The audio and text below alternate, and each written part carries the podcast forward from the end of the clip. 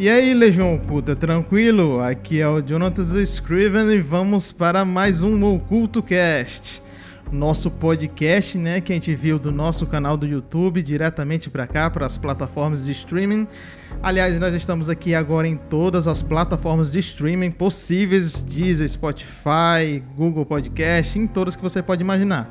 Então, hoje nós estamos aqui com um episódio mais do que especial é, com convidados que vão falar muito sobre cinema, os seus sonhos e como é o viver de cinema, né? Como é essa arte que, aliás, é um dos meus sonhos.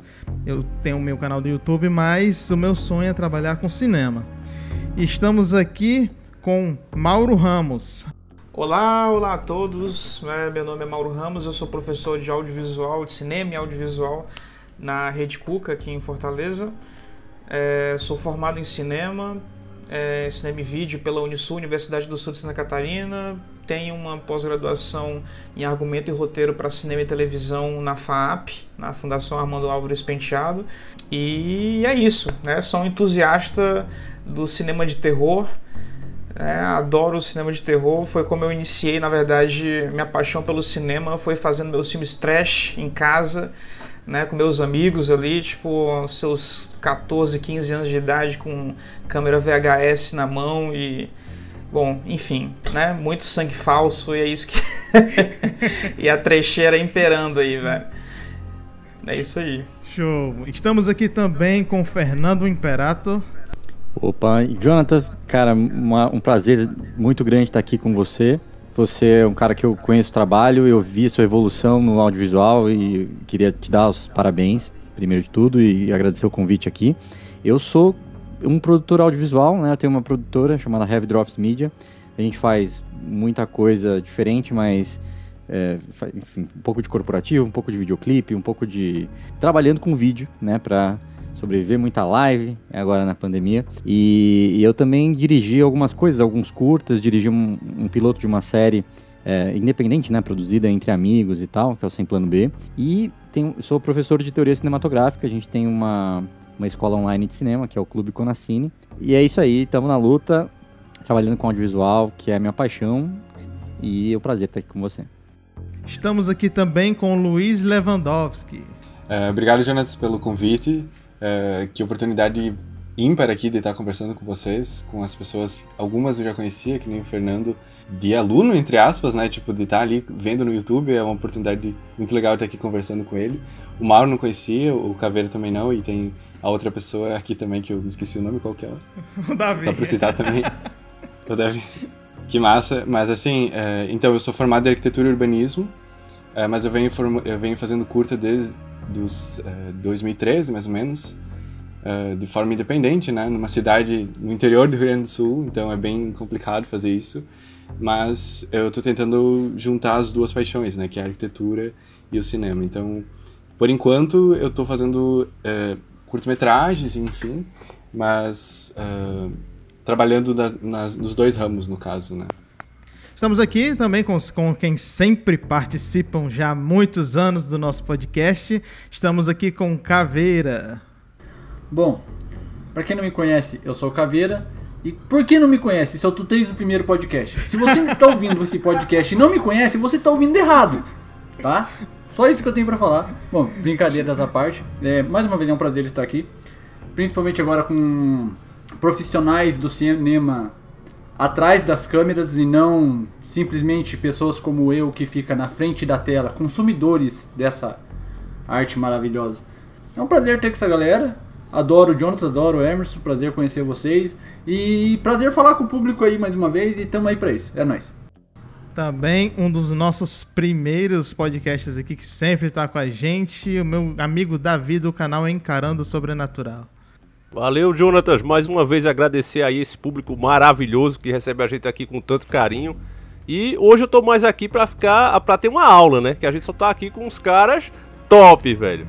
Então eu vou tentar representar o público, né? E fazer aquelas perguntas de quem assiste. Porque produzir eu não sei fazer nada, a gente só sabe assistir.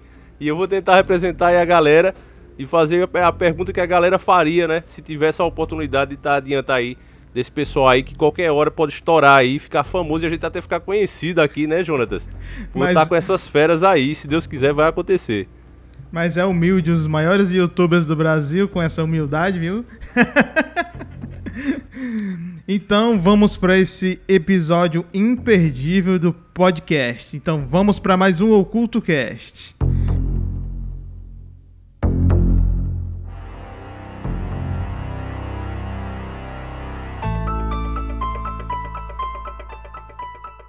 E a primeira pergunta que eu quero começar esse podcast com vocês é como é que começou esse amor pelo cinema? Como é que vocês começaram? Vocês olharam assim, cara, isso é incrível. É, eu acho que eu já falei um pouquinho, né? Tipo, na minha introdução ali, tipo, que o meu contato com, com cinema é, foi assim, tipo, praticando mesmo, né? Fazendo, colocando a mão na massa. Né? Foi quando eu tinha ali uns 14 para 15 anos, quando eu fazia uns filmes trash com meus colegas, meus amigos, né, de, de colégio. E assim, era filme de zumbi, era slasher, né? Era tudo, que, tudo aquilo que a gente assistia, sabe, nos anos 80 e tal. Nos anos 90, na verdade, né? Eu nasci nos anos 80, então.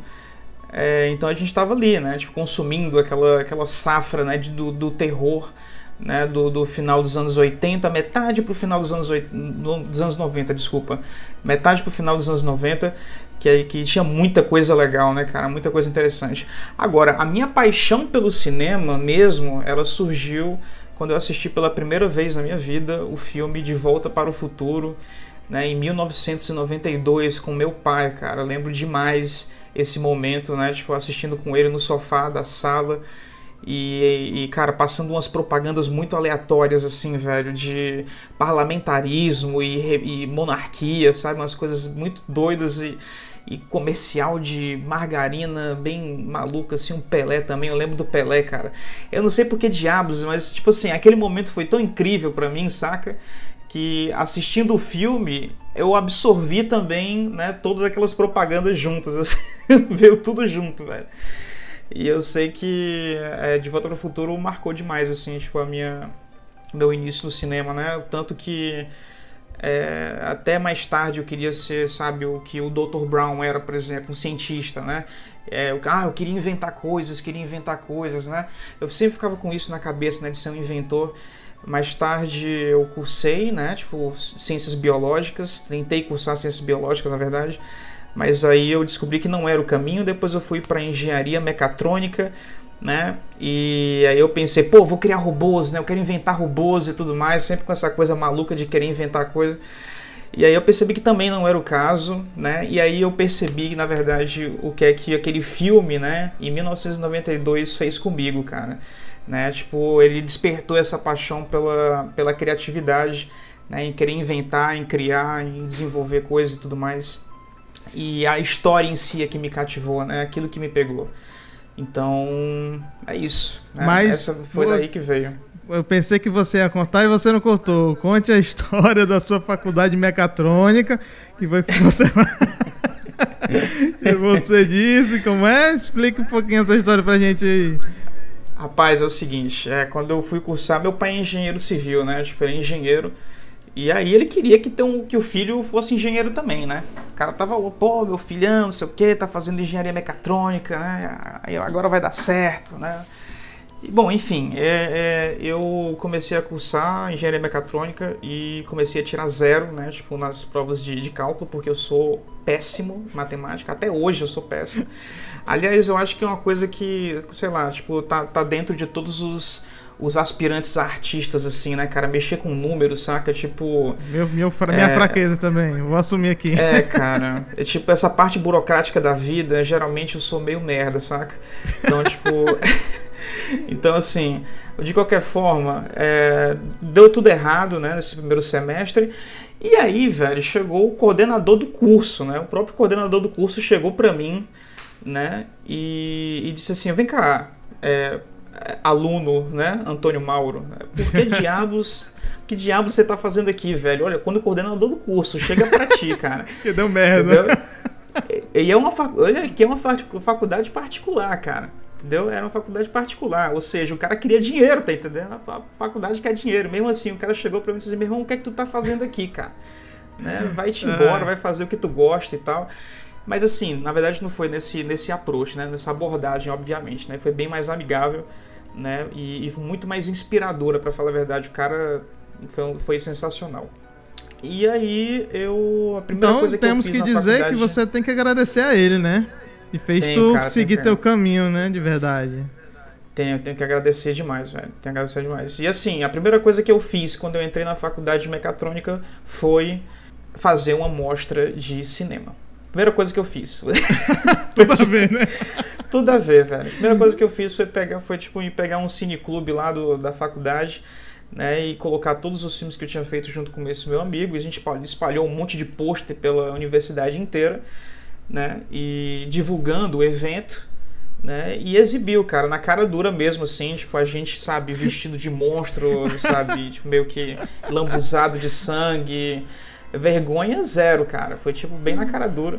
Eu imagino a que- cara dos alunos olhando, olhando, né? Assistindo, né, galera da mecatrônica. O que, que é isso? O que, que o cara tá fazendo aí? Exatamente, velho. E aí, cara, tipo, tive essa conversa reveladora, né? Tipo, inspiradora aí com meu ex-coordenador do curso de mecatrônica. Dia seguinte, velho, eu passei numa banca de revistas assim, vi lá o guia do estudante, tinha Faculdade de Cinema, Florianópolis. Porra, fechou, velho. Acabou. Não tinha Fortaleza, né, na época, só tinha Casa Amarela.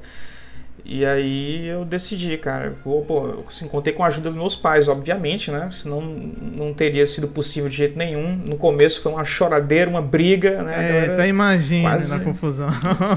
Pois é, agora quase me mata, mas no final das contas eles entenderam que era minha vontade, minha paixão e tal, que eu só ia me sentir confortável fazendo aquilo, né? E foi isso, velho, tipo, deu certo, né? Então, Isso aí é quase que uma inspiração pra galera que tá escutando, né? Muita gente, com certeza, deve ter um sonho de seguir, estudar o que gosta, né? O Luiz meio que tá parecido um pouco, porque ele gosta muito de cinema, mas tá fazendo outra área, né, Luiz? Isso, no, no fim eu fiz, né? Eu, me- eu me formei esse ano, e, ah, mas eu acho que o que, dif- ah, o, o que difere ali da engenharia mecatrônica, no caso, para arquitetura, é que a arquitetura permite um, um, um amplo leque de criatividade ali no curso, sabe? E aí, por um lado bom, os professores abraçaram essa parte do, do audiovisual ah, como algo legal, sabe? De apresentar os projetos, de levar essas experiências, né? Então, eu, eu tava sempre querendo fazer, tipo, eu tava fazendo um projeto e ao mesmo tempo, como é que eu vou fazer um vídeo disso junto, sabe?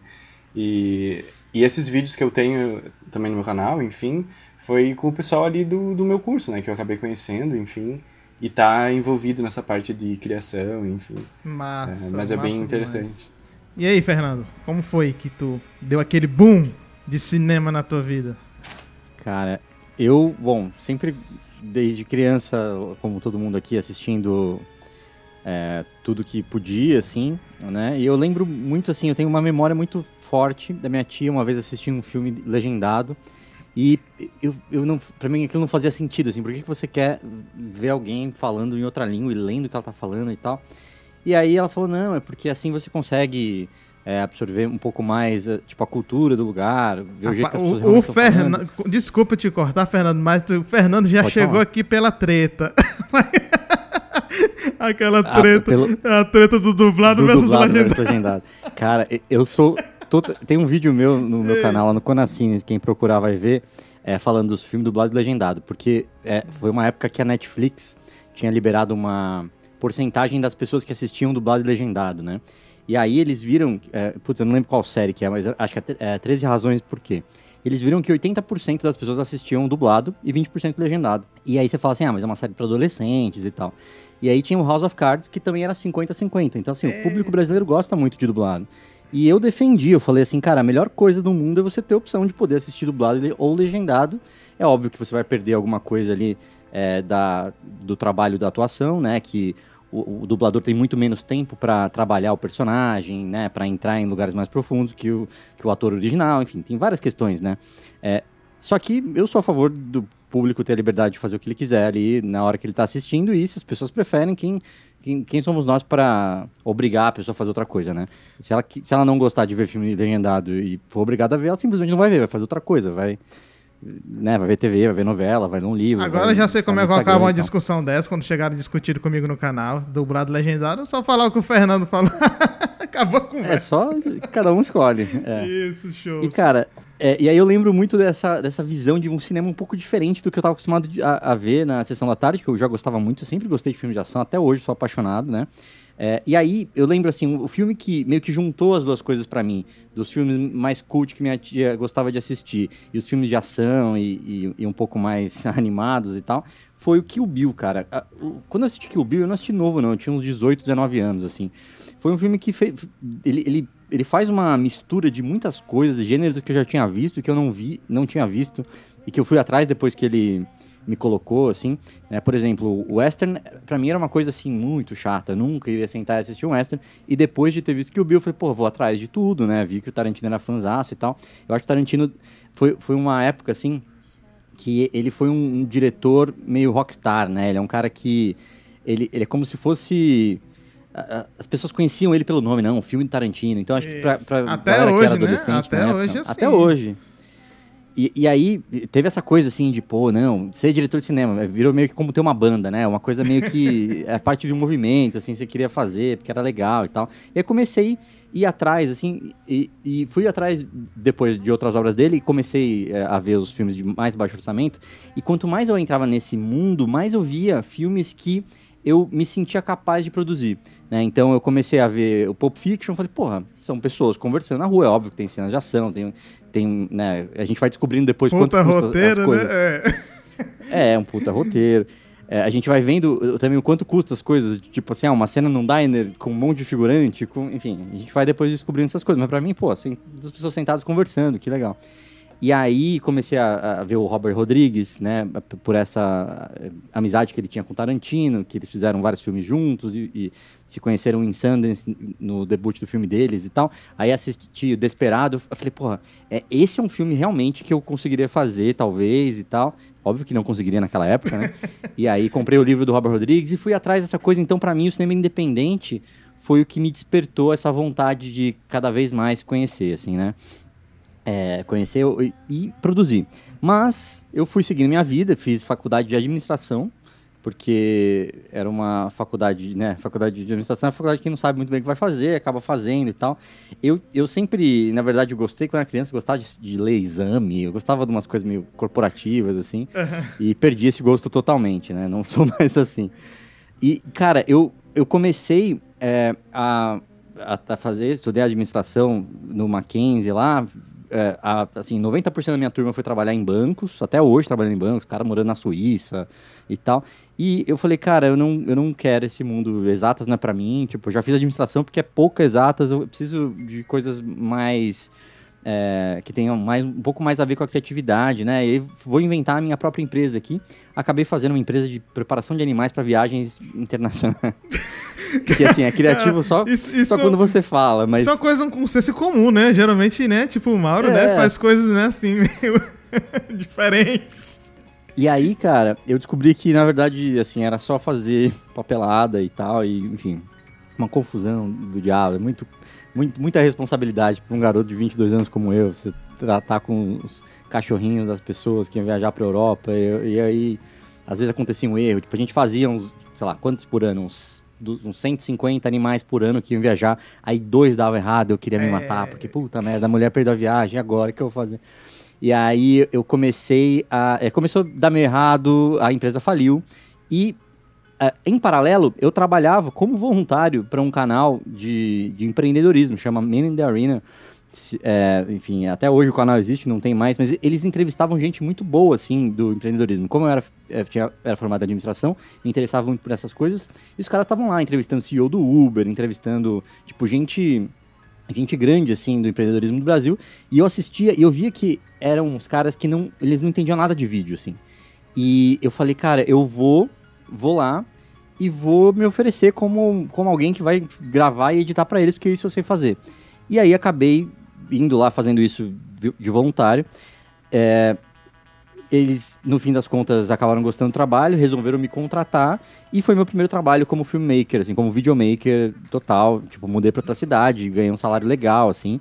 É, então foi, foi meio que o audiovisual que também me tirou da, de uma fase meio, meio que eu tinha falido a empresa, tava todo endividado e tal, e consegui voltar à minha vida normal, né? Mas aí tem uma parte importante da história que eu acabei pulando, que é, por que, que eu sabia fazer esses vídeos, editar esses vídeos aí? Porque uns três anos antes, eu tinha começado um canal no YouTube chamado Os Bons Companheiros, que ainda existe, ainda tá lá, a gente ainda grava um vídeo por ano, porque é, cada um foi meio para um lado, né? Tipo, a gente tem um tá trabalhando com roteiro de videogame, outro tá trabalhando com programação e tal. E, e aí, a gente. Qual que era a ideia dos bons companheiros? A gente fazia mais ou menos assim. Na, a ideia nasceu com. A gente ia assistir um filme toda quarta-feira na casa de um amigo meu da faculdade. E depois do filme a gente sempre tinha uma conversa muito interessante, muito legal. E, e a gente falou, cara, as conversas que a gente tem depois do filme são melhores que a experiência de assistir o filme em si. Por que, que a gente não pega e grava isso aqui e coloca na internet de alguma forma, né? E aí a gente não sabia fazer isso. A gente pegou a câmera do Rod lá, que era uma mini DV, e sem saber de áudio nenhum, gravamos. A gente colocava a câmera do outro lado da sala, assim, que era gigante. Então aquela aquele áudio né, que ninguém não dava pra entender nada, não dava pra ver nossa cara, mas a gente fez, começou.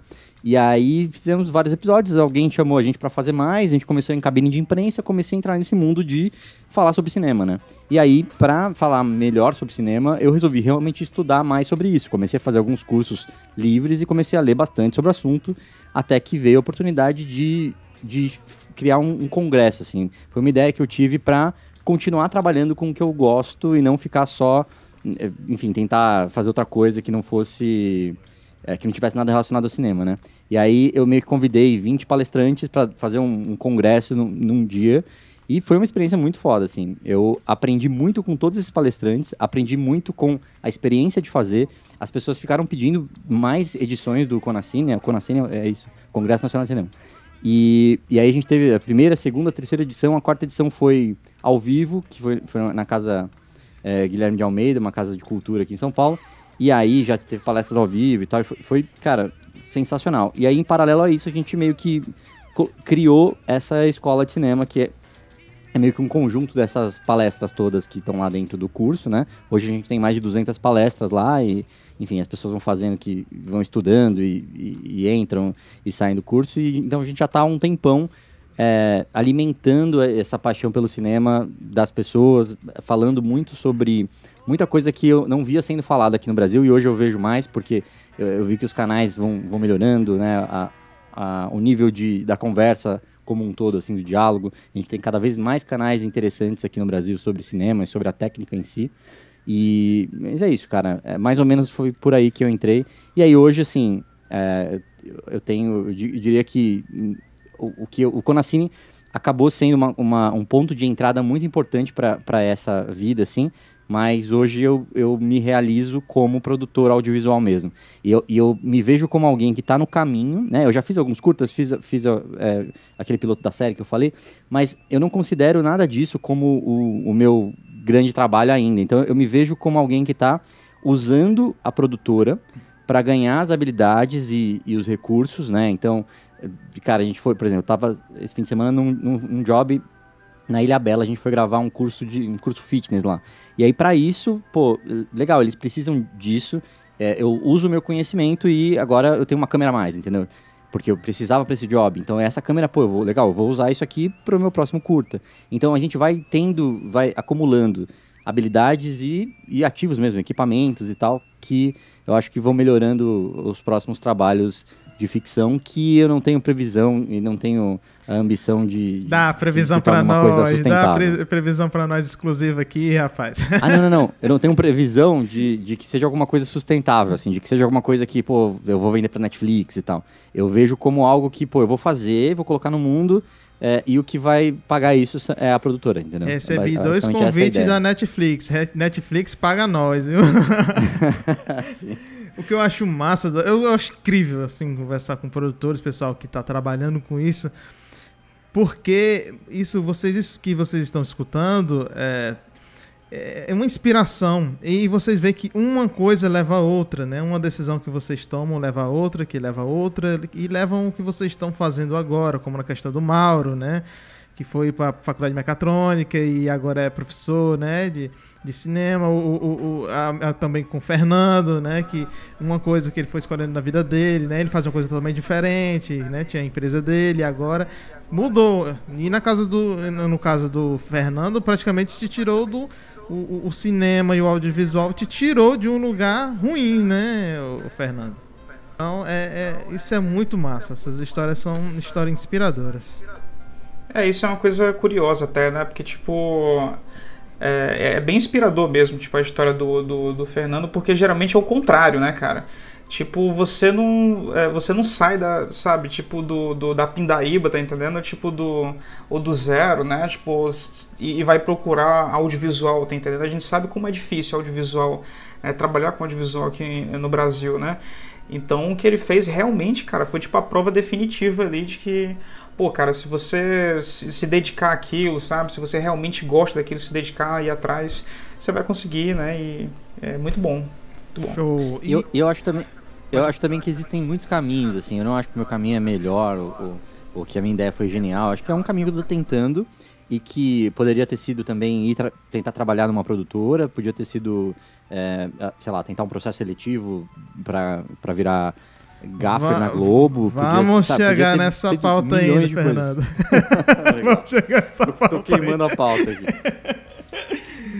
E aí, Luiz, como foi aquele momento que tu, porra, tu ficou realmente maravilhado com o cinema? Cara, o que eu tava pensando agora é uma das coisas assim que eu vejo muito, até eu comentei antes da gente iniciar a live ali, que era a questão e que até o Fernando ele comentou agora de novo, que é essa coisa que a gente tem quando a gente produz algo e não nos representa como produtor, ou enfim, sabe? O, aquele roteiro que eu gravei, sei lá, um ano atrás, é a última coisa que eu tenho, mas não necessariamente me representa hoje, sabe? É, e eu tenho muito disso, sabe? Eu tenho aquela coisa de às vezes postar na internet e tu não tá feliz e aí tu, tu quer tirar, mas ao mesmo tempo tu não. É um aprendizado, né? Tipo, ao mesmo tempo que tu vai tendo equipamento, tu vai evoluindo, tu vai vendo que aquilo foi uma pecinha para encaixar para sei lá, daqui para frente, enfim, né? É, ter aquele é, projeto, enfim, que, que nos represente, né? Como artista, como que tu sinta realizado, né? Enfim, é, não e necessariamente é um com prêmios ou dinheiro, também, né? né, Luiz? Como? Desculpa. É, é um registro histórico da sua fase também, né? Porque Isso. Uhum. É, não adianta tentar apagar o passado. Eu falei Tarantino aqui, Tarantino tem um filme lá, o, o, o casamento, não, o aniversário do meu melhor amigo, que ele mandou queimar e tal, e depois acharam uma cópia e tem até hoje. E realmente é uma porcaria, mas assim, cara, é um registro de, né, do nível que existia. Acho que é até mais é, interessante para quem tá começando depois e ver um filme muito foda daquele cineasta, ver lá o começo. Claro. Eu, eu, eu, gosto muito de ver, desculpa ter, ter interrompido essa parada, mas, é, tipo, canais do YouTube, você pega e, e, vai lá no último vídeo e vê o primeirinho, assim, você fala, cara, olha como evoluiu, que legal, assim. Sempre eu acho isso, isso inspirador, sabe? É, meus vídeos, eu sempre faço isso pra ver vídeos. Não, pois é, mas é, é, é, bem isso, essa questão tipo de, de evolução. E agora, uh, pra tu ter noção, eu, eu tô embarcando num projeto que também é de forma independente, de se produzir um longa-metragem uh, de época, no caso, né, que envolve a Segunda Guerra Mundial, judeus e toda essa coisa que passa então quatro linhas do tempo e eu tô tipo assim, eu tô meio que ajudando Caraca. a produzir a ideia. Não, aí que tá, veio, o, veio o logo roteiro em si. Dando chute na porta, né? Tá um pé na porta logo, né? Eu quero começar fácil, não, eu quero começar logo com, com longa de Não, mas, foi, mas é assim, é um, é um é uma porque eu, eu saí de um curta que era tipo uma coisa tipo de um minuto, né, que comentei ali tipo do Creature, é, para uma coisa ali, tipo, então, de certa forma é um um baque grande ali, sabe? É, eu não sei como Uh, com, mas é esse, esse que é o legal de uma, de uma, produção independente, né? Porque a gente vai aprendendo muito junto, né? Tu chega no final desses projetos, tu sofre, mas no fim tu, tu tem um conhecimento muito massa, sabe? Tipo, mas enfim, esse é o meu desafio agora para 2022, no caso. Olha aí, notícias exclusivas aqui no podcast. mas aquele momento, assim, que, que tu viu em algum filme, alguma ah, peça, e que tu na, na verdade, assim, é, eu, se, eu sempre gostei muito de criar, né? Tipo, me assemelha muito a história ali do que o Mauro comentou ali no início, né? Enfim, de, de ser criativo em si, né? E o cinema conversou comigo, né? E, na verdade, assim, mas produzir, eu sempre tive muita dificuldade em questão de equipamento, porque é caro, né? Até hoje, né? Tipo, câmera, enfim, microfone, todas Ah, essas coisas é um absurdo, né? Falar uma coisa aqui pra vocês, é, o John do canal Crypt TV, né, quem conhece, eu trocando uma ideia com ele, com inglês horrível, eu, ele deve ter rido muito da minha cara, mas ele entendeu o que eu queria falar. E a gente estava comentando sobre produção, né? Como é que era a produção dele lá nos Estados Unidos, é de Los Angeles, com a nossa equipe, principalmente a minha de Fortaleza aqui no Ceará. E ele se espantou muito com o preço dos equipamentos, de uma câmera, de, Claro. um, de, um, de um zoom aqui, de um gravador de áudio. Cara, ele ficou abismado, né? Eu falei o preço, falei quanto é aquele era salário, salário mínimo. E ele ficou, cara, como é que vocês conseguem? Ele ficou tipo assim, what the fuck, né? Como é que, como é que vocês conseguem? E, e é um choque de cultura muito grande. Então, quem produz é, conteúdo audiovisual, cinema, qualquer coisa que seja no Brasil é um guerreiro. Então vocês são os guerreiros de estar Claro. produzindo isso, principalmente em forma independente, né? Né, Luiz? É complicado. É, e, e tem muita questão porque o Brasil também tem muitas realidades alternativas no mesmo, mesmo espaço, né? Tipo, que nem ali o, o Fernando ali em São Paulo, acredito que tu, que tu esteja mora- morando, né? Tipo, às vezes um clipe musical é, é o valor de um, de um puta filme, sabe? Produzido aqui, sabe? É, então, é, essa, essa e, às vezes uma propaganda, enfim, né? Então tem e no fim é, isso isso varia muito, né? E, e torna a produção é, muito difícil e de certa forma tipo é, que não é difícil comparar, sabe? Por isso que é, acho complicado essa questão tipo de de tentar ent- é, divulgar esses filmes, né? Porque no fim a gente não consegue assistir, né?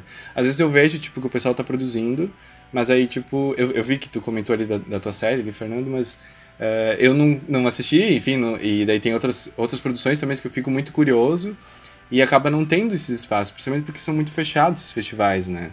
E também elitizado de certa forma, né? Então é, eu, eu acho que falta um pouco dessa questão da, da, da divulgação também, pra gente ver o que está sendo produzido realmente no, no Brasil em si, né? Pô, vamos, vamos entrar em polêmica. Eu acho muito. Eu, tipo, a gente. Eu tento é, en- encontrar curtas, né? Pra assistir no YouTube, em qualquer plataforma, né? YouTube, Dailymotion e sei lá, Vimeo, né? Cara, é muito difícil. Eu vejo que ah, curta tal, aí eu vou atrás, né? curta tá muito bom, eu vou atrás. E não tá em festival assim, curta antigo. E eu, cara, e não acho. Por que que é tão difícil encontrar curtas metragens pra assistir? Por quê? O que, que vocês acham?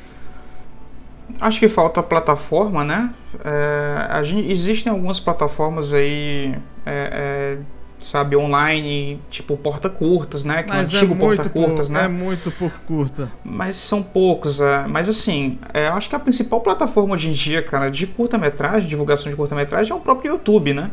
Acho que o YouTube talvez seja maior, né? E a gente vem é, é, por escanteio ali, a gente tem o Vimeo também, né? O Vimeo também, tipo, a galera gosta de postar muita coisa no Vimeo, como um portfólio, né? Do, do próprio. Um demo reel, né? Um show reel, assim, tipo, do próprio cineasta e tal, do filmmaker.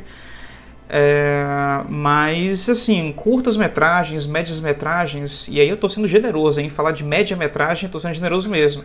Mas curtas metragens e médias metragens, eles, eles vivem mesmo, né, é, nos festivais de cinema, né? É, quando a gente encontra eles com muito mais assim, tipo, eles têm a divulgação, né? Curtas metragens, né? Então, tipo, as pessoas querem ir para assistir e tal. Então, eu lembro quando eu fui curador do, é, do, do 21º, 21ª Mostra, Festival de Curtas-Metragens Internacionais de São Paulo, daqui no Fórum. E, e, cara, era uma loucura, velho. Qualquer festival de cinema em São Paulo é uma loucura, assim. Tipo, obviamente o, o, o, o Fernando pode falar um pouco mais com propriedade disso, mas é, quando você vive intensamente a cena cultural, né, tipo de uma cidade como São Paulo, gigantesca, é, você não para, né? Porque tipo todo final de semana tem, todo final de semana tem algum festival, tem alguma mostra, tem alguma coisa muito foda para fazer, sabe? Eu lembro de um dia, cara, que eu descobri simplesmente numa tarde, assim, né? Um amigo meu me chamou pra ir num- numa mostra do David Cronenberg. Aí eu, eu, cara, tu não tá afim de assistir os filmes do David Cronenberg hoje à tarde? Eu, cara, como assim? Não, vai ter uma mostra ali no, no Cine Sesc, no Cine Sesc, no, no, no, é, na, na Augusta e tal, não sei o que. Aí eu, é o que, cara? Tá de sacanagem comigo. David Cronenberg, pô, eu adoro David Cronenberg, cara. Tipo, acho meus, um dos meus cineastas favoritos, assim, de todos os tempos. E aí, do nada, você descobre que tem a mostra do cara, tá entendendo? Tipo, inteira, assim, e... E é isso, assim, tipo, meio que... Foi mal, eu meio que viajei na maionese, né? Comecei a falar de uma coisa que não tem nada a ver com... Tem, tem tudo a ver, cara, tem tudo a ver. eu, eu vou dar minha opinião sobre... Porque eu acho que os curtas são difíceis de achar. É, e pode ser uma opinião que realmente é polêmica ou diferente, sei lá. Eu acho que as pessoas não têm muito interesse em assistir curtas, assim. É, eu, eu, eu não sei, eu acho que as pessoas precisam, para o audiovisual existem várias formas de você ver, existem é, séries que tem 20 minutos, séries de 50 minutos, é, filmes e tal. Eu acho que os, o curta ele é pequeno demais para ter um, uma, um impacto tão profundo na pessoa quanto um filme tem.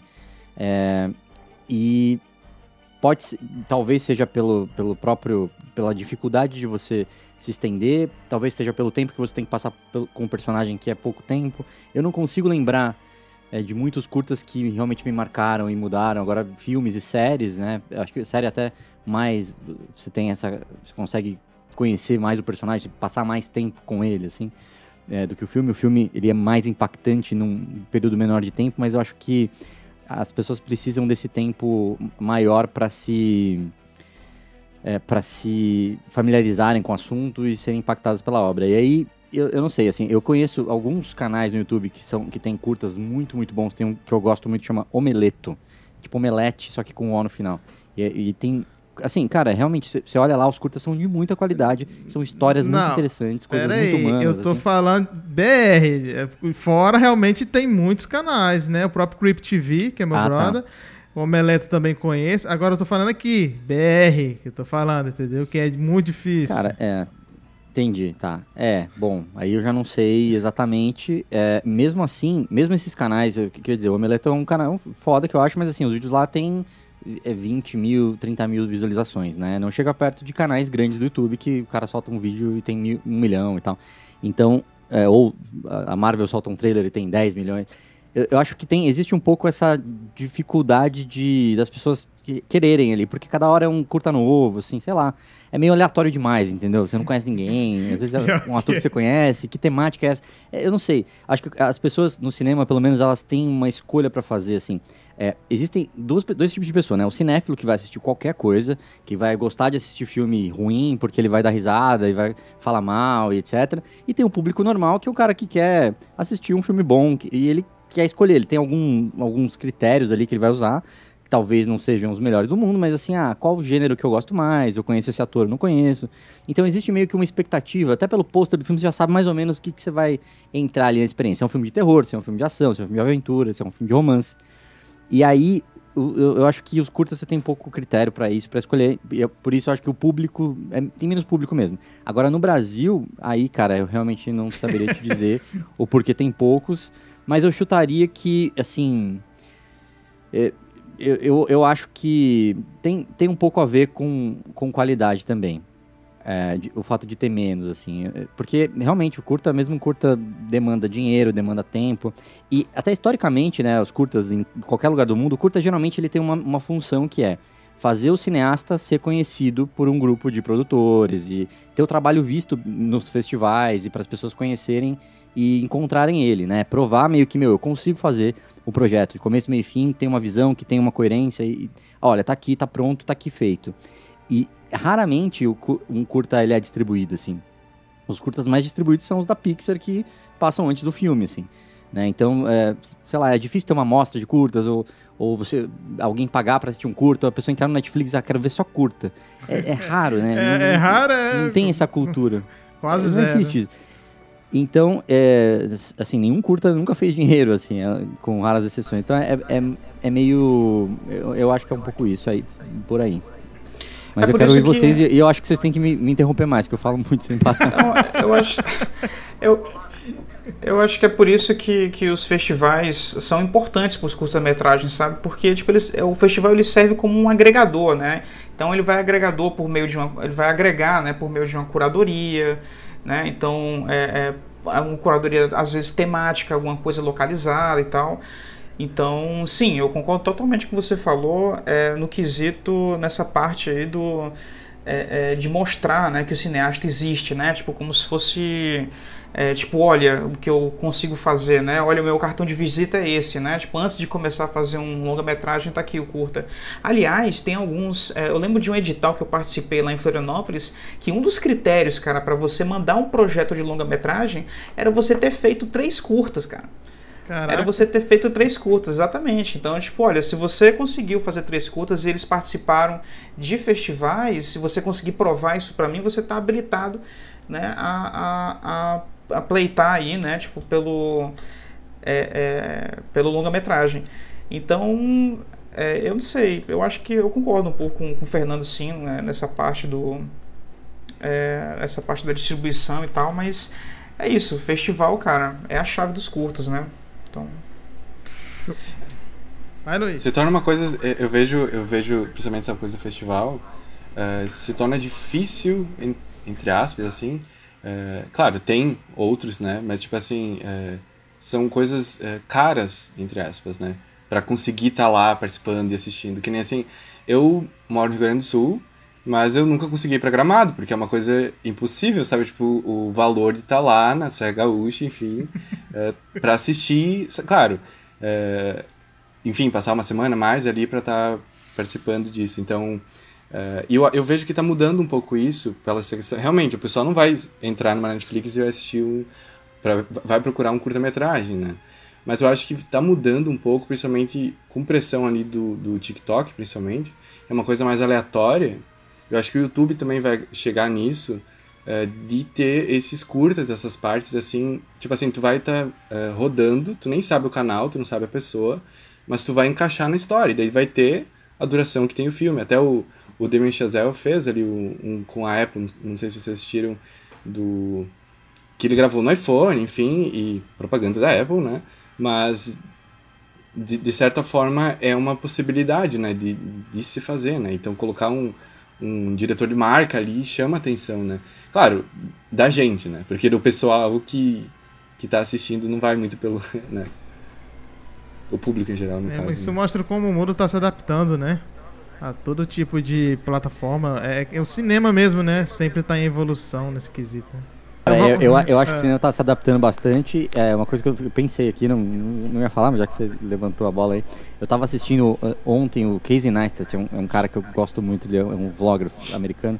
Ele morava em Nova York e, cara, ele fazia um, um vlog por dia, todo dia, durante uns dois anos, assim. Só que era um, ele tinha um passado meio que ele já tinha feito uma série para HBO, ele tinha, ele fazia propagandas para empresas grandes, para Nike, enfim, marca de carro assim. Então ele era um cara que fazia um vlog muito cinematográfico assim, e era incrível para mim, era uma inspiração real assim, Todo dia? ele fazia todo dia, todo dia Ah, um filme. Não, e é incrível, assim, tem cenas que tem cenas que são realmente memoráveis porque ele, ele fala assim, gente, eu preciso conversar com vocês. E aí cada plano, cada frase dele, ele tá indo para um caminho para o aeroporto, entrando no avião, é, indo para um outro lugar e termina a, a frase, tipo, termina a historinha numa ilha, assim, tipo, sabe, coisas desse nível, assim, que brincam com a linguagem e, uma coisa de produzir todo dia, assim, uma coisa que você saber que um filme foi produzido ontem e tá hoje, assim, sabe? Se tava chovendo ontem em Nova York, eu tô vendo agora de manhã, assim. Uma coisa meio, meio, é, meio Mas maluca, diferente, ao mesmo tempo ainda? documental. Então, ele parou durante um tempão e ele voltou agora, é, faz uma semana, assim. Agora ele tá morando em Los Angeles, tá meio de férias, então é uma fase diferente da vida dele, assim. Até o arquétipo dele mudou um pouco de um cara workaholic para um cara mais assim, ah, tá com a família na pandemia, sabe? Mudou o cenário, enfim. Não vem ao caso, mas é muito louco como, como é, é, hoje ele consegue passar, é, assim, criar uma. Total, total. e ele Não, consegue passar, né, criar com a linguagem cinematográfica com uma câmera, enfim, várias câmeras. E ele criou planos que não existiam. Assim, ele começou. falei, Como é que eu posso tornar as coisas mais interessantes? E ele usa a melhor câmera que ele pode. Então, em vez de usar uma câmerinha de celular para gravar na rua, o cara pega uma. uma- ele, na época, né? Uma, uma Canon 6D, co- uma 5D Mark III, colocava num, num tripé assim. Subia num skate elétrico e andava por Nova York a 50 por hora, assim, conversando com a câmera e a cidade atrás. Então, enfim, Tá são coisas que, que, que t- torna uma coisa muito mais interessante usando tudo que ele pode ali. E você vê que várias coisas ele grava. É muito louco. Tem, é, no vlog da semana passada tem uma sequência dele indo, indo até a praia, assim, com o filho dele. E aí tem plano de drone, tem plano dele parando pra, pra colocar gasolina no posto, tem uma câmera num outro prédio. E ele grava tudo sozinho, entendeu? Então ele Tá. fez aquele plano mil vezes. É uma coisa meio maluca, assim, de, Eu de imagino pensar. a cabeça mas, dele, né? Tem que pensar todo dia, editar todo dia. É, o cara, pô. Tá mal. é, Mas, mas, a- não, não, mas aí que não. vai a pergunta. Não, só em pensar já fico cansado. já- Mas aí que vai a pergunta pro Jonatas, né? Tipo, Como é, Luiz? E aí, Jonas, como é, como é que tu consegue conciliar, sabe, também a tua produção? Porque, olha, eu tenho acompanhado ah, meio que a rotina de uma outra youtuber daqui da minha cidade, enfim, que eu meio que ajudo um pouco.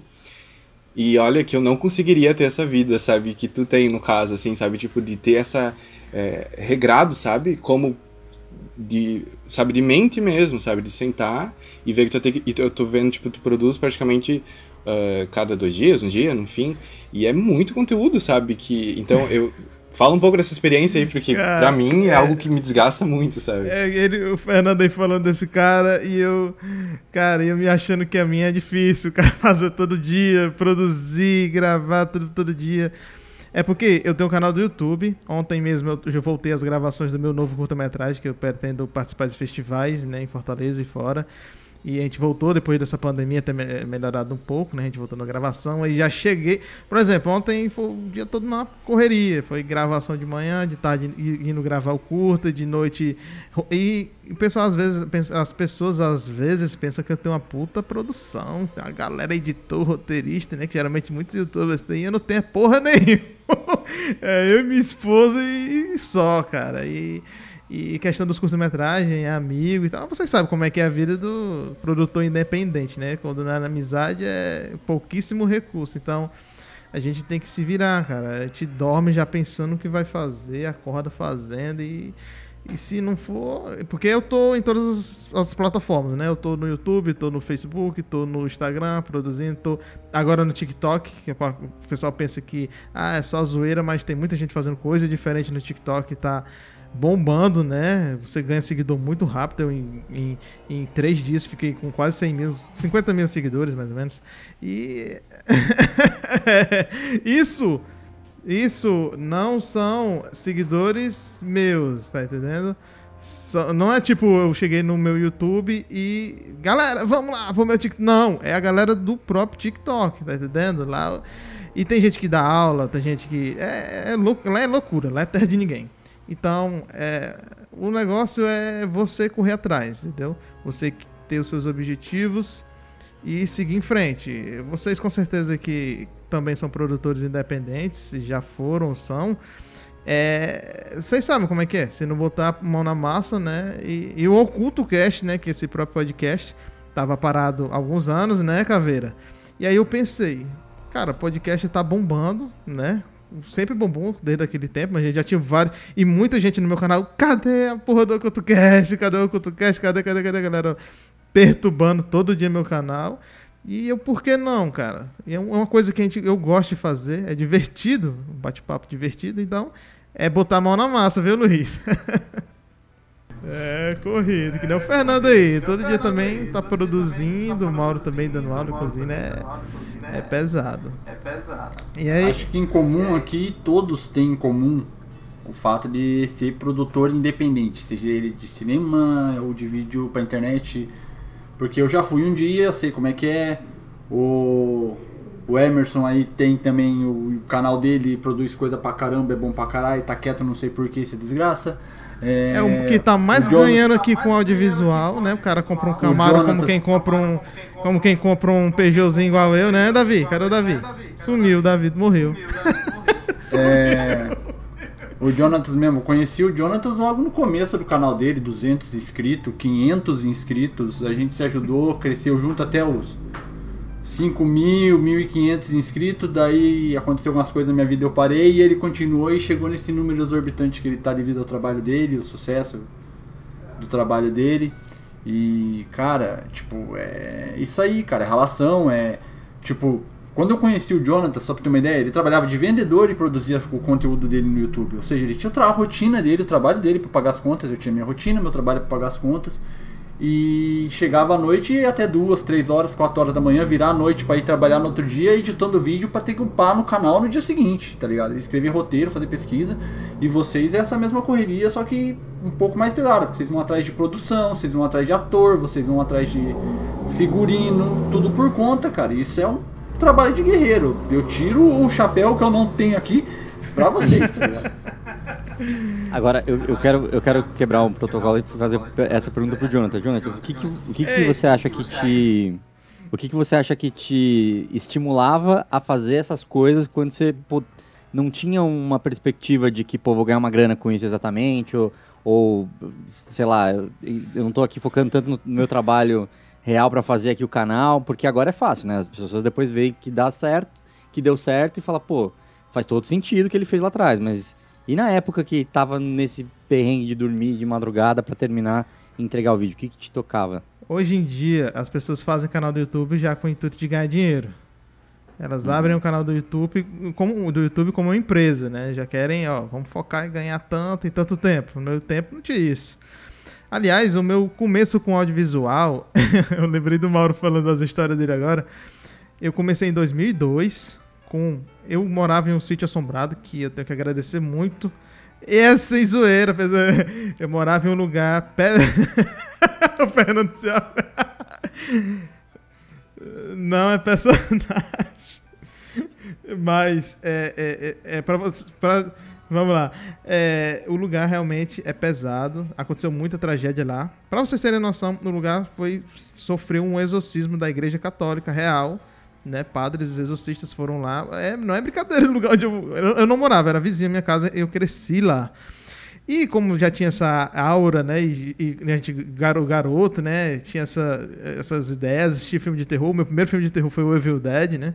E o, e o lugar lá era parecia uma mata. Aí imagina eu com 12 anos, assistindo o filme lá e tendo que passar no meio da mata, 12 horas da noite.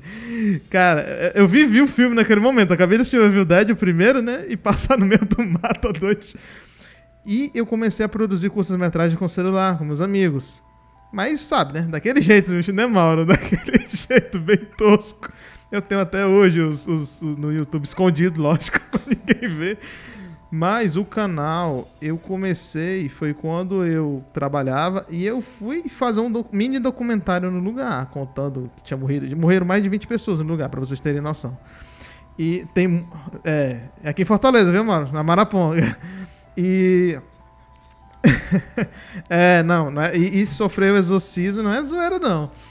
E eu fui fazer um vídeo, né, comentando o que tinha acontecido lá e o que eu já tinha presenciado meus amigos. E botei no YouTube, não tinha nem nome canal, não tinha porra nenhuma.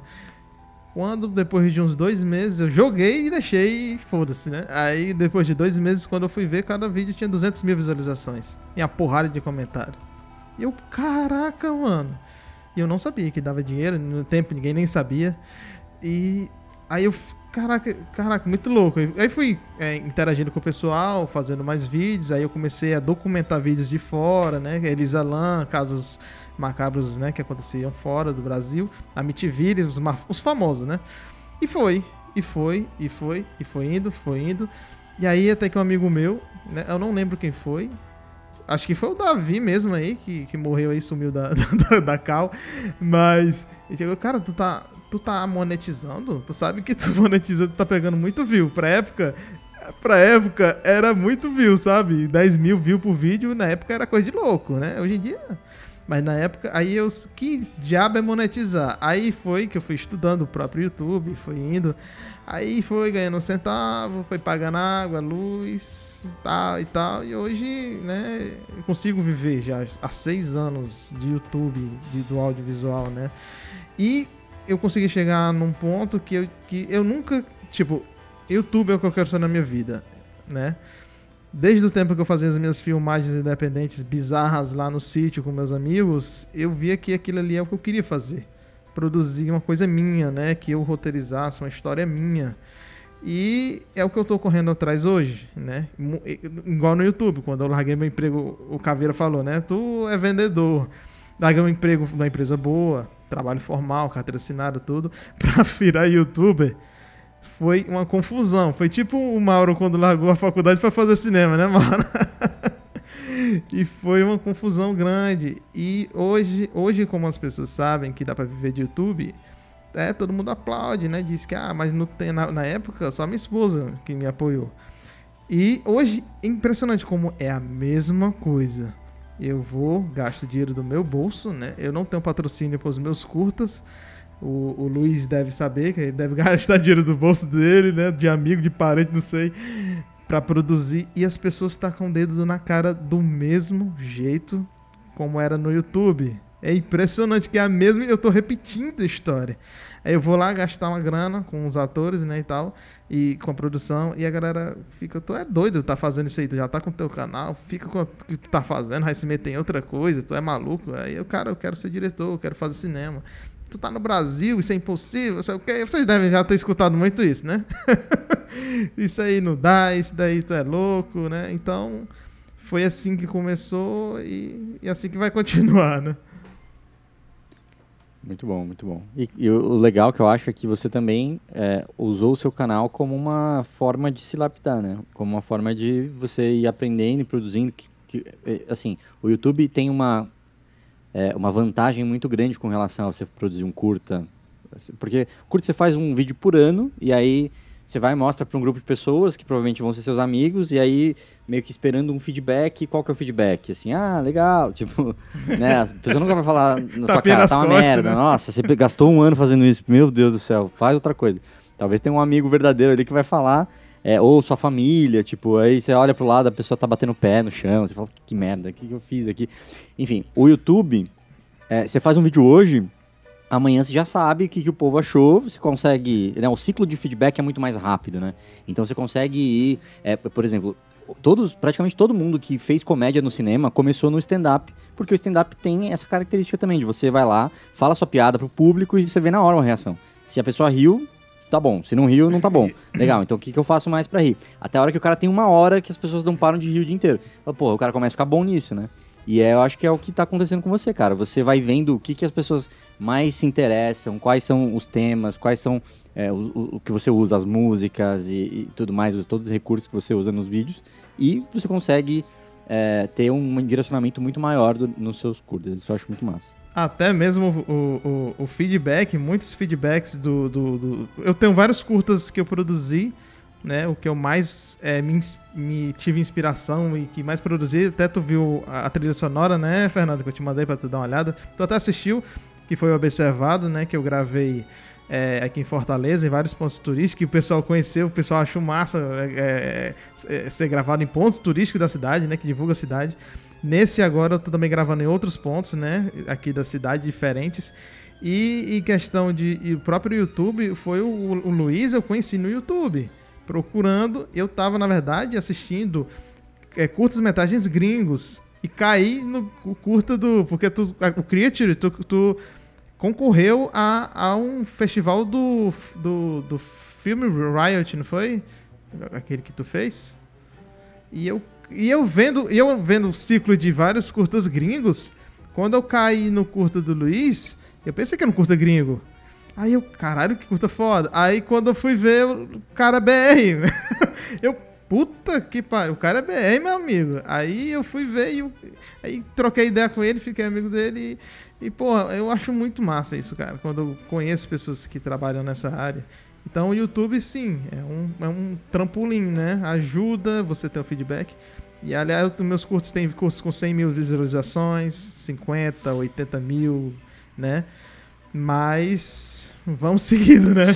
Vamos seguindo. Consegui participar de festivais que eu não participei de nenhum ainda, né? Então vamos para a segunda pergunta, né? A gente, pra tu ver, vocês verem como rende podcast, né? Nossa, aqui uma hora. Essa foi a primeira pergunta? Mas deixa eu...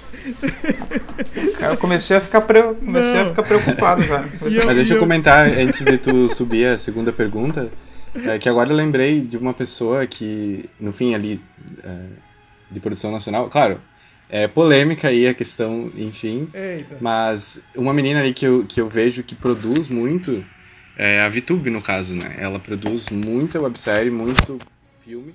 E ela também, por enquanto, acho que foi esse mês, que ela conseguiu, então, é, lançar na Netflix também, né? E eu vejo muito o Jonathan assim, sabe? Tipo, meu, tu tem a plataforma, sabe? Tipo, tu tem o público, sabe? E ela também, ela tem o quê? É, acho que 5 milhões, eu acho. E tá aí, sabe? Tipo, é, que massa, cara. Que Total. massa. Eu Não, vejo E, e o mais legal, acho que, muito assim, legal, sabe? ah, é- Desculpa cortar. Não, eu tô, tô acostumado a ir conversando, pode ficar tranquilo, pode me cortar. Pode... É, com relação à VTube, é interessante que ela fez es- essa série pro YouTube, publicou no YouTube, tava no YouTube, ficou uns dois anos lá, teve milhões de visualizações, e depois a Netflix falou, meu, vamos comprar essa série. Eles tiraram do YouTube e colocaram no Netflix. Eu, eu não, não conhecia nem essa possibilidade, assim, que existia, porque geralmente, né, até nos festi muitos festivais nem aceitam o seu curta se, se ele tá público em algum lugar. E no caso dela, ela publicou uma coisa no YouTube que ficou um tempão lá, mas claro, tinha um valor de produção legal, foi produzido de uma forma bacana, assim, e, e deu certo. Pô, pro Netflix, né? Você tem já um- uma, uma obra que já foi validada pelo público, que a galera tá lá com milhões de comentários e visualizações e tal, uma pessoa que é conhecida, faz todo sentido pra eles, né? Eu acho que a gente tá ne- nesse ponto de virada de muita coisa, assim, de que não tem como saber é, as regras de ontem não, não se aplicam muito bem agora, porque tudo pode acontecer. Eles realmente podem pegar um, um curta, uma série mesmo do, do Jonathan e falar, pô, vamos pegar isso aqui pro Netflix, sabe? Isso é muito massa. É, eu, eu fiquei feliz, né? Eu fico, quando você. Eu acho que vocês já passaram por isso, quando vocês percebem que vocês estão sendo observados por alguém. No meu caso, foi a Netflix.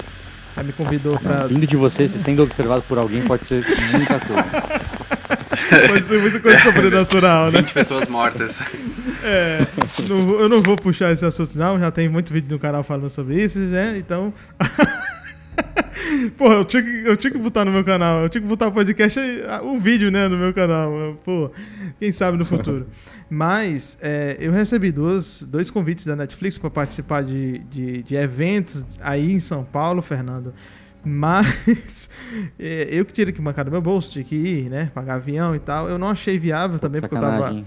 É isso. É, tipo assim, deixou só no gostinho. É. Eu tava. Eu não ia parar minhas, minhas coisas, parar tudo pra ir, ainda pagar no meu bolso e tal. Muita gente falou, pô, vai, cara, tal, tu vai conhecer muita gente. Por um lado, tem realmente isso, mas se, se realmente eles estivessem muito interessados, eles bancariam, né? No mínimo, passagem, essas coisas.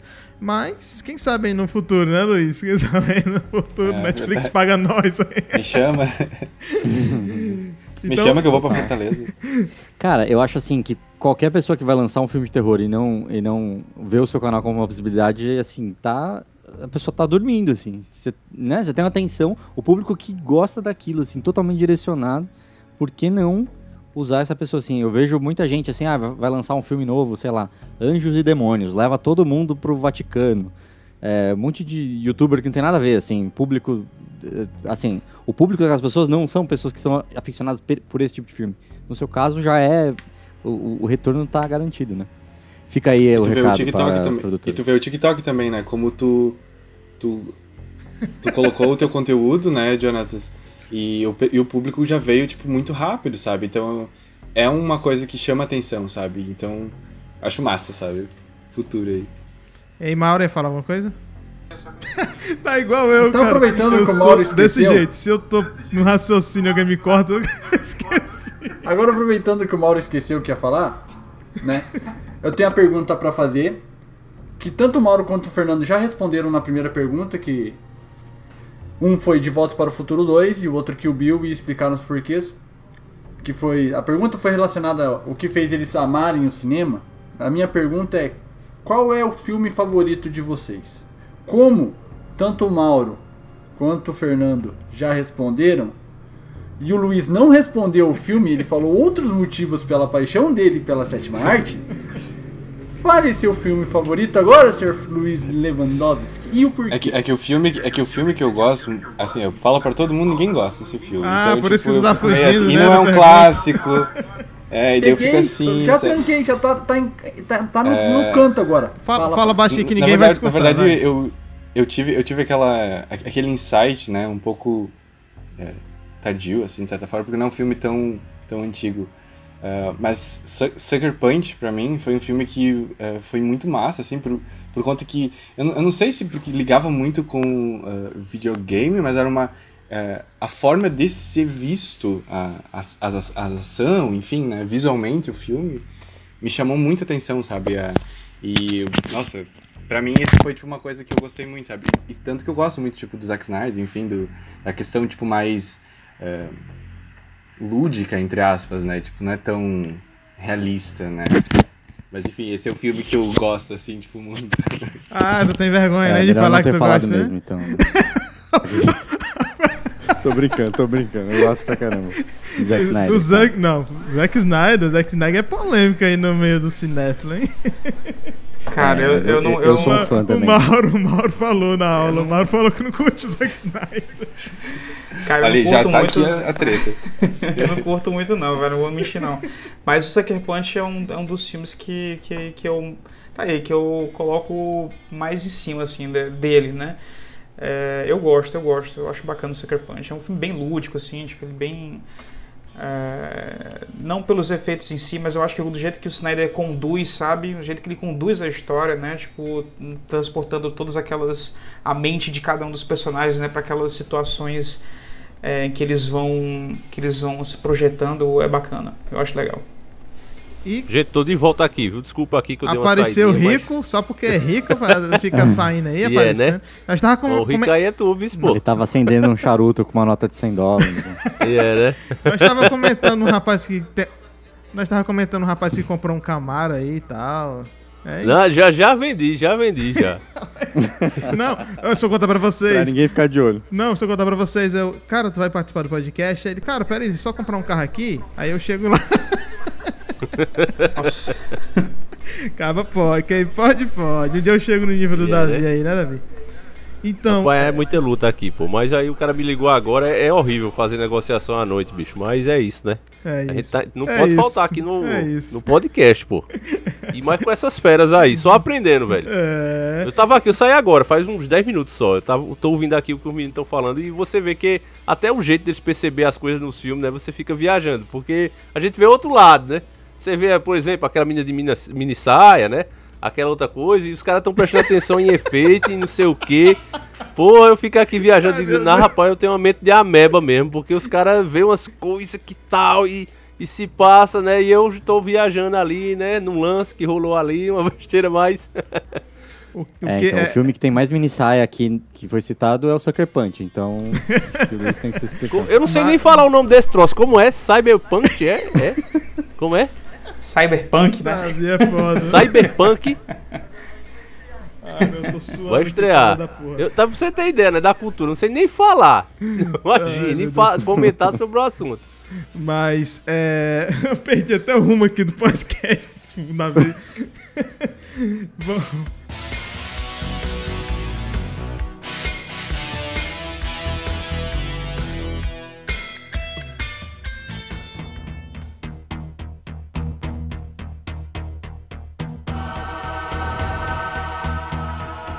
É, vamos para essa. É, quando foi que vocês é, decidiram realmente estudar cinema? Vocês viram que, como o Davi mesmo disse, né? Viram que não era só mini saias e pernas bonitas no filme. Vocês começaram a ver além disso e decidiram estudar o cinema, Mauro. Consegue falar, Mauro? Consigo, consigo. Minha, minha dor não tá tão intensa ainda, não consigo. Mas. Uh é, pois é, cara, daqui a pouco eu pego um drink ali pra mim. É. Mas eu decidi, eu decidi estudar cinema, cara, porque, assim, eu já tinha falado da minha história ali, né, do, do, do que aconteceu e tal, da mecatrônica e tudo mais, e para mim foi quase como se fosse uma jornada do herói, sabe? Funcionou mais ou menos assim. Né? Todo mundo aqui conhece, né? A Jornada do Herói clássica, né? A Jornada do Herói mundo comum, né? Onde eu tava ali, tirando zero, né? né? Tipo, das disciplinas de matemática. Das exatas, né, o Fernando? Exatamente. Eu recebo, aí eu recebo um chamado para aventura, né? Tipo, chega uma pessoa do nada ali querendo, né? Tipo, meio que falando para mim, tipo, cara, esquece isso, vai fazer o que tu gosta e tal. E aí aquilo ficou na minha cabeça, houve ali uma travessia do primeiro limiar, um encontro com o mentor, que na verdade foi o guia do estudante, né? Que eu passei na banca, achei o, achei o meu, ah, fala o nome de faculdade ali, né? Tipo, de cinema, né? Faculdade de cinema da Unisul e tudo mais. Eu, cara, é isso, cara. Então eu passei por todos os estágios ali, cara, do, do desse momento, né? Para poder é, estudar cinema e tal. E, e, foi, e, foi, isso aí, velho. Tipo, no dia seguinte eu cancelei, né? Tipo, abandonei o curso é, de engenharia mecatrônica. Foi, foi abruptamente foi, assim? Foi, foi. Depois que eu peguei o livro, depois do encontro com o meu mentor, né? Que foi o guia do estudante, eu. Mas o Jedi, hein? foi mais ou menos.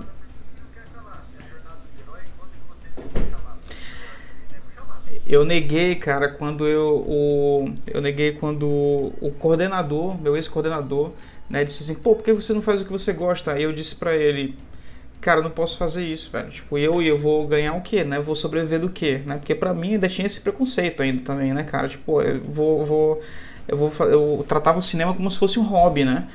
Então, tipo, e nunca nunca seria tipo uma opção, uma primeira opção, nunca foi, né? E era sempre alguma coisa cinema em segundo, alguma coisa cinema em segundo né? E, e aí, tipo, eu neguei. Na hora eu disse assim, cara, não, que é isso, não posso fazer um negócio desse. Meu pai, meus pais vão ficar decepcionados comigo, né? E aí eu fui para casa, né? E aí, no desses dias, voltando, né, indo para a universidade e tudo mais, eu passei numa banca e peguei esse esse esse livro, né, esse guia do estudante. E ali eu, eu, eu realmente me decidi. Foi nesse momento que eu me decidi. Tipo, alguma coisa, sabe, é, já, já tava, a semente foi plantada, entendeu? É aquele artifício de roteiro clássico também, o plantar e colher, né? A semente foi plantada e aí eu consegui colher ela mais tarde com verossimilhança perfeita, assim, e coube, né? Tipo, dentro da história. E, e, foi isso, velho. Foi isso. Cancelei, fui lá no DCE, né? Cancelei, abandonei o curso, falei pros meus pais, gritaria, porrada, chute, bomba. Imagina a treta. Né? Mas no final das contas deu tudo certo, ainda bem. Show de bola. E aí, Fernando? Cara, a minha história foi um pouco menos nobre, assim. Eu acho que eu comecei a estudar cinema pelo medo, pelo cagaço, assim, pelo medo, a força que move a humanidade, o medo de passar vergonha na internet, assim, porque eu tava falando sobre filmes, né? Então, o, o nosso canal lá era um canal que a gente pegava um filme, assistia e depois conversava sobre esse filme durante uma hora e meia, duas horas. E a gente chamava até de videocast na época, porque era, era meio que uma conversa mesmo, só que de uma hora e meia, sem edição nem nada. Um negócio super chato de assistir. Enfim, chato nada. Muita gente gosta mesmo. Até hoje eu gosto de assistir conteúdos assim. Mas aí eu comecei a, a ver que eu não tinha é, um, um, olhar muito diferente. Então chegava algumas horas que eu não sabia muito bem o que falar. Eu, ou eu sentia alguma coisa, mas não sabia muito bem criar um argumento de por que, que aquilo não me, não me descia bem ou, e tal. E aí eu comecei a, ficar pensando assim, será que existe mais, né? Será que existe uma teoria em volta disso? Será que existe uma forma de tentar analisar o filme que faça mais sentido e que me ajude também a entender é, o processo como um todo, o processo de fazer o filme? E, e, foi isso. E aí comecei a ir atrás e o meu primeiro curso presencial, assim, foi o curso do Pablo Vilaça, é, que foi foi muito legal, porque conheci gente lá que depois, até hoje, eu sou amigo, assim, então isso é legal também. É, qualquer curso que você faz, qualquer lugar que você acaba se inserindo é, em volta de pessoas que, que querem coisas parecidas com a sua, que querem fazer o que você quer fazer, é, você acaba, né, entrando nessa jornada. Toda jornada também tem os aliados e os inimigos, né? E, e aí você vai ter pessoas que você que, que vão meio que te ajudar nesse caminho, assim. E foi o que aconteceu comigo. Eu acabei fazendo uma coisa que me parecia muito legal. O próprio Conacine, eu lembro até hoje que o, a chamada do primeiro era assim, usando. Puta, eu, eu falo, eu lembro até hoje e aí esqueço agora. É, é, era, era mais ou menos assim, usando o que o cinema tem a nos ensinar sobre a vida, né? Porque é, esse é um aspecto do cinema que, quanto mais eu estudei, é, acabam sendo meio que duas fases. Uma é a fase mais técnica de você entender quais são os elementos, então é, toda aquela coisa do que é realmente, do que é ensinado, é, de fotografia, né, o significado das cores, os planos, né, efeitos sonoros, o que cada coisa significa, as ferramentas ali do que o diretor tem. E aí eu comecei a achar muito massa isso, porque é uma descoberta. Você vai, pô, por que, que ele colocou a câmera nesse ângulo nessa cena e não na outra e tal? Só que aí, pra mim, chegou uma hora que começou a perder o sentido só ficar analisando essa parte do- dos filmes. Porque é muito legal se você quer fazer um filme igual aquele, ou se você quer usar isso como ferramenta. Mas você vai falar isso pra minha mãe, tipo, ela não tá nem aí, entendeu? Ela quer assistir o filme por causa da história. E eu fiquei pensando, o que, que a arte tem que toca as pessoas fundo, que... Por que, que a pessoa para e senta duas horas do, do dia dela ali e assiste uma história de uma pessoa que ela nem conhece, que vive num país que ela nem conhece, que ela nunca vai conhecer, fala uma língua diferente, e aí de- depois de uma hora e meia ela tá chorando junto com a pessoa porque ela tá sofrendo. Né? O que que faz, o que, que cria essa conexão? Então, essa busca de sentido é, que, que a história tem a nos trazer, e essas lições que, que isso tem a nos ensinar sobre a vida e sobre outras pessoas, né? Até, é, enfim, a, a jornada do herói quando dá certo, que é a maioria dos filmes hoje, é muito bom porque você vê ali formas de conduta de, de que é, as pessoas fizeram as coisas certas e, sei lá, ninguém assiste o Rei Leão e sai falando assim, porra, quero ser muito igual o Scar. O Scar é um cara foda e tal.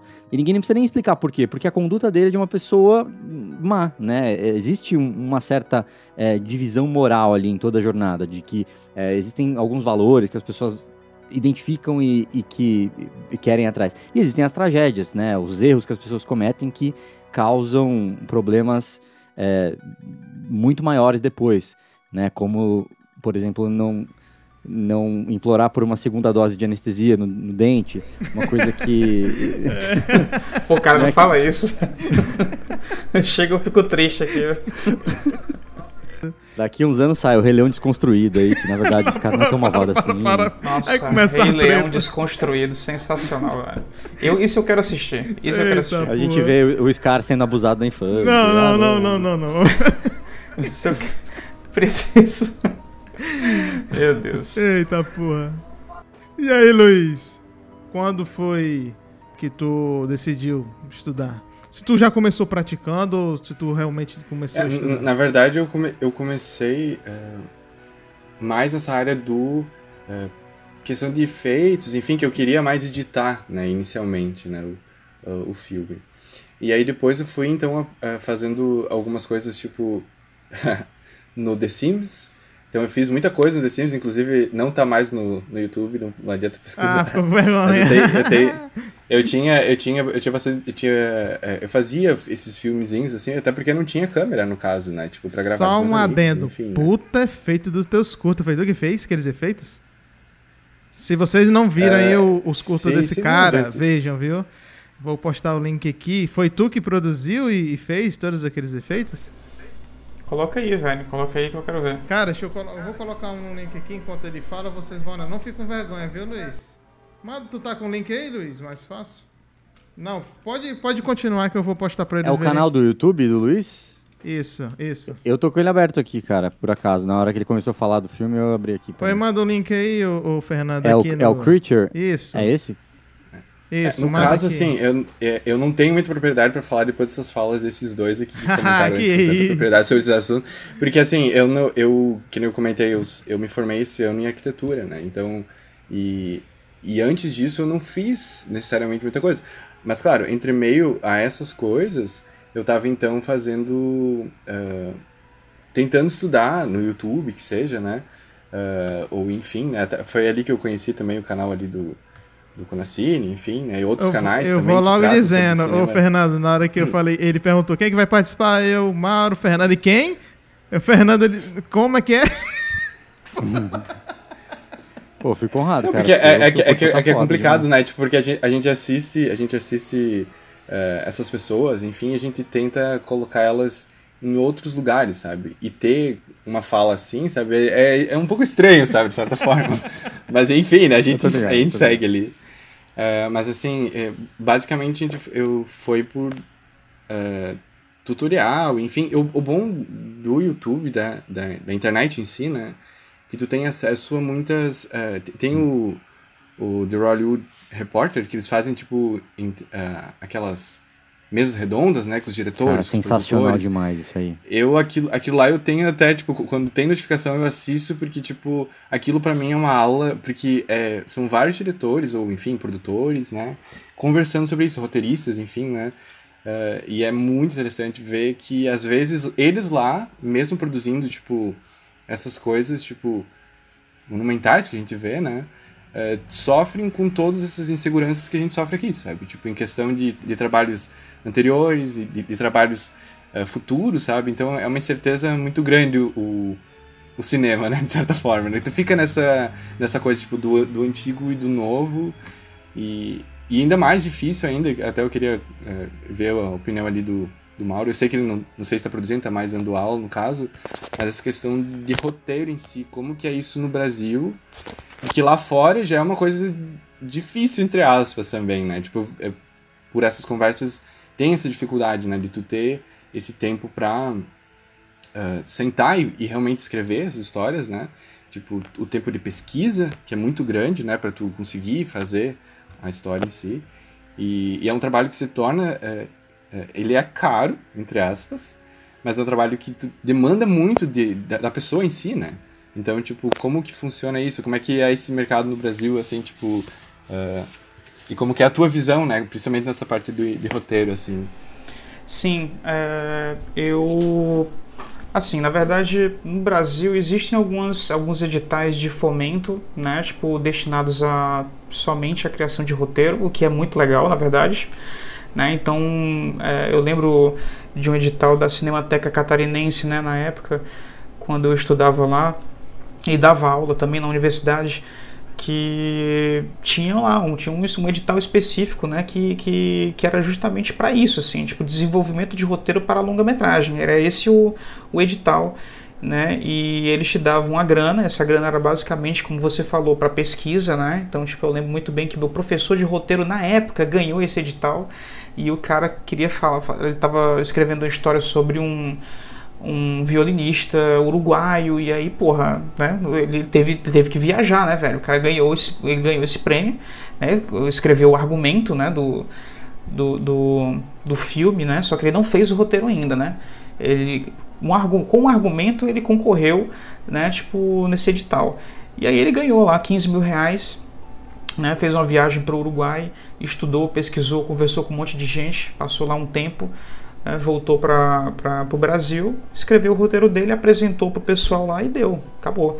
Né, então tem vários desses, desses editais no Brasil que, que trabalham com isso, que eu acho que é bem interessante. É, tem várias convenções também de roteiristas, né, tem o Frapa, né, que você deve conhecer, né, que é daí de Porto Alegre, que tipo é bem é bem bem grande assim, né, tipo é um dos mais conhecidos. É, tem vários várias dessas convenções, né, tipo de encontros né, de, de, de, de, roteiristas no Brasil, tipo isso é muito importante assim, sempre é, é, é, o network é uma das coisas mais importantes que tem, cara, nesse meio, sabe? Você conhecer pessoas, né? O, é, é, que trabalham né, no, no meio, isso é importantíssimo. É o tanto que quando eu voltei para Fortaleza, cara, eu fiquei perdidaço, sabe? Porque é, eu passei muito tempo fora daqui, né? Tipo, eu não conhecia mais ninguém aqui em Fortaleza que trabalhava com cinema, né? Eu conhecia o pessoal de Florianópolis, conhecia um pouquinho ali em São Paulo, sabe? Conheci o Denison Ramalho ali em São Paulo, tal, que estava fazendo os, é, as coisas dele e tudo mais. Conheci o, conheci o Vitor Hugo Borges lá em São Paulo também, né? Que tipo tava produzindo o Historietas Assombradas, né? Por Cartoon Network e muita gente foda, cara, eu conheci lá em São Paulo. Só que aqui em Fortaleza eu não conheci ninguém, cara. Então eu cheguei aqui e fui dar aula, né? Fui dar aula tipo, e, e tô conhecendo aos poucos, né? A galera que trabalha com, com cinema, né? O roteiro, cara, eu sempre digo, eu sempre digo que você tem que se apoiar em três pilares assim, tipo, nessa parte criativa, né? Para meus alunos, pelo menos, né? É, referência, vivência, né? E pesquisa são os três pilares fundamentais para roteiristas, assim, cara. Então, tipo, quando você é, quando você acha que você não tem criatividade suficiente para escrever um roteiro, quando você acha que é, que você não consegue, sabe, tipo, atingir um certo objetivo ali, né? Tipo, não tá, eu não sou original o suficiente ou tudo mais. É, eu acho que não é assim que você tem que pensar, né? Tipo, você tem que pensar que 80%, isso o Billy Wilder chegou a falar isso há um tempo atrás. 80%, cara, tipo, é, é, é do trabalho de um roteirista é transpiração, velho. 20% talento, tá entendendo? Então, porque você tem que, nesse, nesses 80% de transpiração, cara, vem o que? Vem tudo que você já viveu, né? Sua vivência, tudo que você vai pesquisar para entender é, como funcionam aqueles personagens que você está querendo falar sobre, né? E todas as referências de filmes que você já assistiu, né? Tudo isso vai pesar, né? Para você ser uma pessoa criativa, né? Para você trabalhar a criatividade dentro do é, enquanto roteirista, né? Então, eu sempre digo isso para meus alunos, assim, tipo, e muitos acabaram se descobrindo roteiristas, assim, ou tentando, ou descobrindo mesmo que esse, essa era a função cinematográfica que eles queriam ocupar pelo resto da vida, né, tipo, é, pensando dessa forma, sabe, tipo, é, é, é a criatividade dessa forma, sem aquela coisa, meu Deus, essa pessoa nasceu com um dom né? Tipo, nossa, ela é incrível, ela nasceu com o dom de, de escrever boas histórias e tal. Então não é bem assim, né? Existe sim alguns pontos fora da curva, mas não é bem assim, né? Incrível, incrível. Aliás, a tu, questão de roteiro, acho que tu falou, chegou a falar na aula, que é uma das tuas especializações, né? Sim, roteiro é, cinematográfico, né? Isso, é, eu, fiz a, a, especialização de argumento e roteiro para cinema e televisão lá na FAAP, cara. Foi quando eu conheci é, o Newton Zeda e o Rodrigo Freire, né, que foram meus colegas de sala, e a gente resolveu fazer um curta-metragem, cara, de terror na época, né, enquanto alunos aí, que eram estrelar, estrelando aí um, a, a, a, famosa atriz pornô Mônica Matos. É, é, né? Eita! Então... Não, já continue essa história que eu vou me sentar aqui. Vou buscar ali uma cervejinha, porque pode contar pra gente essa história aí, peraí. Vai lá.